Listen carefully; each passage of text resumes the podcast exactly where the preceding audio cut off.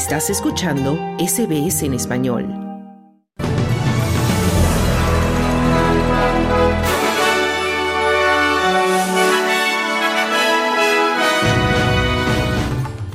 Lluvias, tormentas y vientos fuertes en gran parte de la costa este de Australia.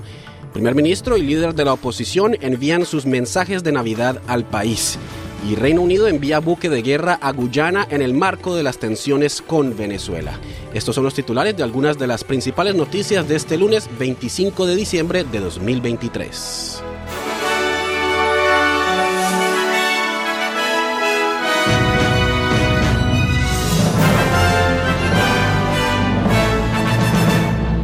Y empezamos con noticias de Australia porque las lluvias continúan en gran parte de la costa este del país, con tormentas eléctricas, granizo y vientos dañinos en áreas de Nueva Gales del Sur, Queensland y Victoria. Las tormentas se han extendido a lo largo de la costa y granizo de hasta 10 centímetros de diámetro ha caído en el extremo norte de Nueva Gales del Sur, cerca de la frontera con Queensland. Las inundaciones repentinas han provocado múltiples rescates. Los servicios de emergencias han reportado 492 incidentes en Nochebuena, 313 de ellos en el área metropolitana de Sydney. Casi 600 voluntarios de Nueva Gales del Sur han respondido a las llamadas de asistencia. La mayoría de los rescates han involucrado vehículos atrapados en inundaciones. El portavoz del Servicio Estatal de Emergencia de Nueva Gales del Sur, Andrew Edmonds, le ha dicho a la cadena ABC que es probable que la lluvia continúe al menos hasta el Boxing Day, es decir, hasta el martes 26 de diciembre.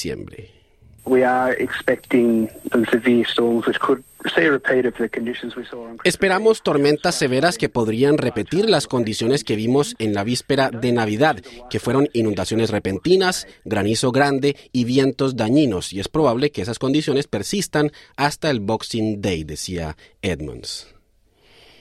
Y mientras en la costa este llueve, en la costa oeste ocurre lo contrario. Los bomberos de Australia Occidental siguen combatiendo decenas de incendios en todo el estado en medio de una ola de calor en el noreste que dificulta las labores de los organismos de emergencia. La Oficina de Meteorología ha advertido para este lunes temperaturas entre los 30 y los 40 grados centígrados en varias zonas y por eso existen prohibiciones totales de quemas en muchas áreas que enfrentan estas condiciones climáticas. En los últimos días, varios incendios forestales de nivel de emergencia han arrasado viviendas en zonas rurales, rurales e incluso en suburbios ubicados en la periferia de la ciudad de Perth. El primer ministro Anthony Albanese ha deseado una feliz Navidad a todos los australianos y ha rendido homenaje a quienes están renunciando a su día de descanso para brindar ayuda a los demás. In this time of celebration and reflection, we express our gratitude to everyone who's giving up their Christmas for the sake En este tiempo de celebración y de reflexión expresamos nuestra gratitud a todos los que renuncian a su Navidad por el bien de los demás, en particular a nuestro personal de emergencia y a los miembros de las fuerzas de defensa, ya sea aquí o en el extranjero, nuestros trabajadores médicos y de hospitalidad y aquellos que se dan por los demás a través de organizaciones benéficas, decía Albanese, quien también ha reconocido que no ha sido un periodo fácil para algunos, en particular para aquellos en el extremo norte de Queensland que enfrentan las consecuencias de las inundaciones. Por su parte, en su mensaje de Navidad, el líder de la oposición, Peter Dutton, ha dicho que muchas personas están luchando para llegar a fin de mes a medida que aumenta el eh, costo de la vida y también ha agradecido a quienes ayudan a las personas necesitadas. The generosity and the efforts of our wonderful charity workers and volunteers la generosidad y los esfuerzos de nuestros maravillosos trabajadores y voluntarios de caridad personifica lo mejor de nuestra sociedad, decía Dutton. En esta época navideña, muchas personas en toda Australia buscan servicios de apoyo por primera vez debido a la crisis del costo de vida. Quienes tienen empleos de tiempo completo e hipotecas se encuentran entre los más de 3,7 millones de hogares que padecen inseguridad alimentaria y luchan para llegar a fin de mes. Las organizaciones benéficas han experimentado un aumento en el número de personas que utilizan sus servicios en comparación con el mismo periodo del año pasado y el proveedor de alimentos eh, Oz Harvest ha informado de un aumento del 20%. Jake Mah, un australiano que sufre inseguridad alimentaria, dice que el servicio ha sido importante para su familia.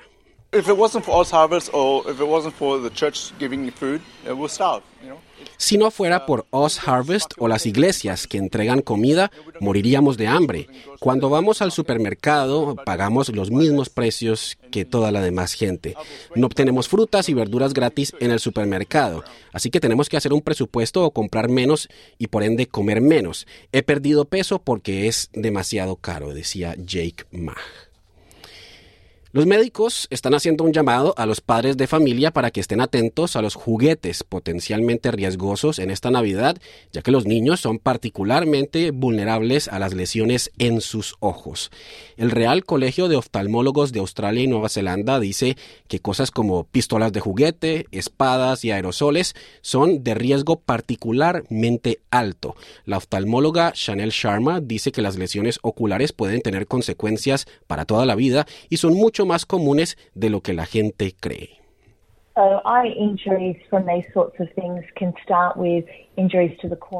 Las lesiones oculares por este tipo de cosas pueden comenzar con lesiones en la córnea, donde se forma una úlcera. Puede causar lesiones en el párpado, pero en el peor de los casos puede atravesar el ojo y causar la pérdida completa del ojo, del globo ocular, así como de la visión, advertía la doctora Sharma. La organización sin ánimo de lucro Lifeline está recordando a los australianos que luchar contra la salud mental eh, durante el periodo de vacaciones es muy común. El director ejecutivo de Lifeline, Colin Seary, dice que a pesar de las representaciones alegres y de la temporada navideña, factores como el aumento de las presiones financieras, el aumento de las tensiones familiares y de los sentimientos intensificados de soledad a menudo provocan emociones complejas y difíciles. Chris De la de Lifeline Australia dice que es normal que algunas personas se sientan ansiosas y solas en esta época. You can um, attend community events Puedes asistir a eventos comunitarios. Hay varios eventos comunitarios en todo el país durante las vacaciones. Estos eventos son una buena oportunidad para conocer a otras personas. Puedes crear una lista de cosas que te gusten hacer, ya sea caminar, leer, escribir, cocinar, dibujar. Mantenerte ocupado con las cosas que amas puede hacer que te sientas menos solo. Y lo más importante, comunícate con amigos, familiares o con una línea directa de apoyo como Lifeline, decía Chris Lifeline también ha publicado una guía navideña con consejos para personas sobre cómo controlar el estrés y la salud mental durante este periodo que puede ser difícil para muchos. Ahora pasamos a noticias internacionales porque no cesa la guerra en Gaza. Funcionarios de salud palestinos dicen que ataques aéreos han matado a al menos 78 personas en Nochebuena, en una de las noches más mortíferas durante las 11 semanas de esta nueva escalada del conflicto. Los ataques israelíes que comenzaron horas antes de la medianoche han persistido hasta el día de Navidad, es decir, hasta el día lunes. Mientras tanto, una delegación del movimiento Yihad Islámica Palestina, un grupo militante aliado con Hamas, ha llegado a Egipto para mantener conversaciones sobre seguridad. Israel, por su parte, dice que ha logrado un control operativo casi completo sobre el norte de Gaza y se está preparando para expandir una ofensiva terrestre contra los militantes de Hamas a otras áreas. El portavoz del Ministerio de Salud de Gaza ha anunciado que 166 palestinos han muerto en las últimas 24 horas, elevando el número total de palestinos fallecidos a 20.424 desde el 7 de octubre.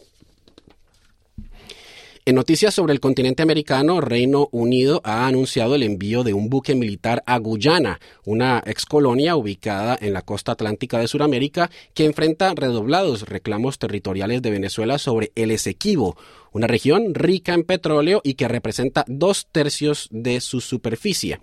Según la BBC de Londres, el buque militar HMS Trent debe participar en maniobras militares después de Navidad con otros aliados de Guyana, que fue, fue una colonia británica hasta 1966.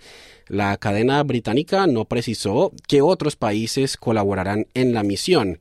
Por su parte, el ministro de Defensa de Venezuela, Vladimir Padrino López, ha calificado el envío del buque militar como una provocación Cabe recordar que Venezuela reclama desde hace un siglo la soberanía sobre este territorio de 160 mil kilómetros cuadrados, pero su reclame se intensificó tras el descubrimiento de vastas reservas de petróleo en 2015. Centenares de migrantes han partido en caravana desde el extremo sur de México hacia la frontera estadounidense en forma de protesta contra la negativa de las autoridades migratorias locales de brindarles permisos de tránsito para avanzar hacia Estados Unidos. Luis García Villagrán, Villagrán, activista y organizador de la caravana, ha dicho que desde septiembre el Instituto Nacional de Migraciones cerró las puertas al otorgamiento de permisos para circular por México a los extranjeros que permanecen en Tapachula, estado de Chiapas, en el sur del país, que es la puerta de entrada de miles de migrantes. La caravana, que según una pancarta ha partido bajo el nombre de Éxodo de la Pobreza, arranca dos días después de que el presidente de México, Andrés Manuel López Obrador, anunciara un acuerdo con Washington para realizar una mayor contención del flujo migratorio en México. El presidente también ha informado de una visita el miércoles, el miércoles próximo de una delegación estadounidense de alto nivel para abordar la situación migratoria. López Obrador adelantó que el encuentro en este encuentro se tratará de tomar medidas para reforzar el freno de migrantes en el sur del país. En las últimas semanas, la policía fronteriza estadounidense ha dado cuenta de unos 10.000 cruces por día, un ritmo más intenso que las semanas previas.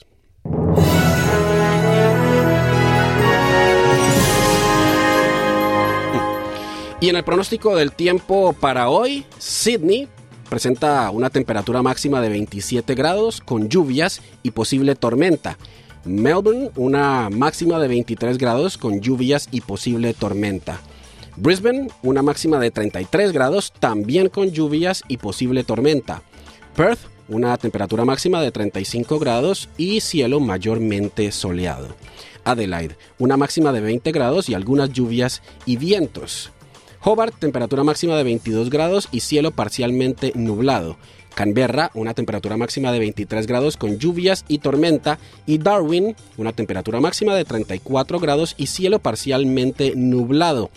Hasta aquí el boletín de noticias. Te invitamos a seguir en la sintonía de SBS Audio Australia en español.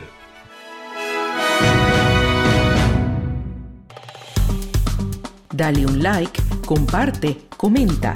Sigue a SBS Spanish en Facebook.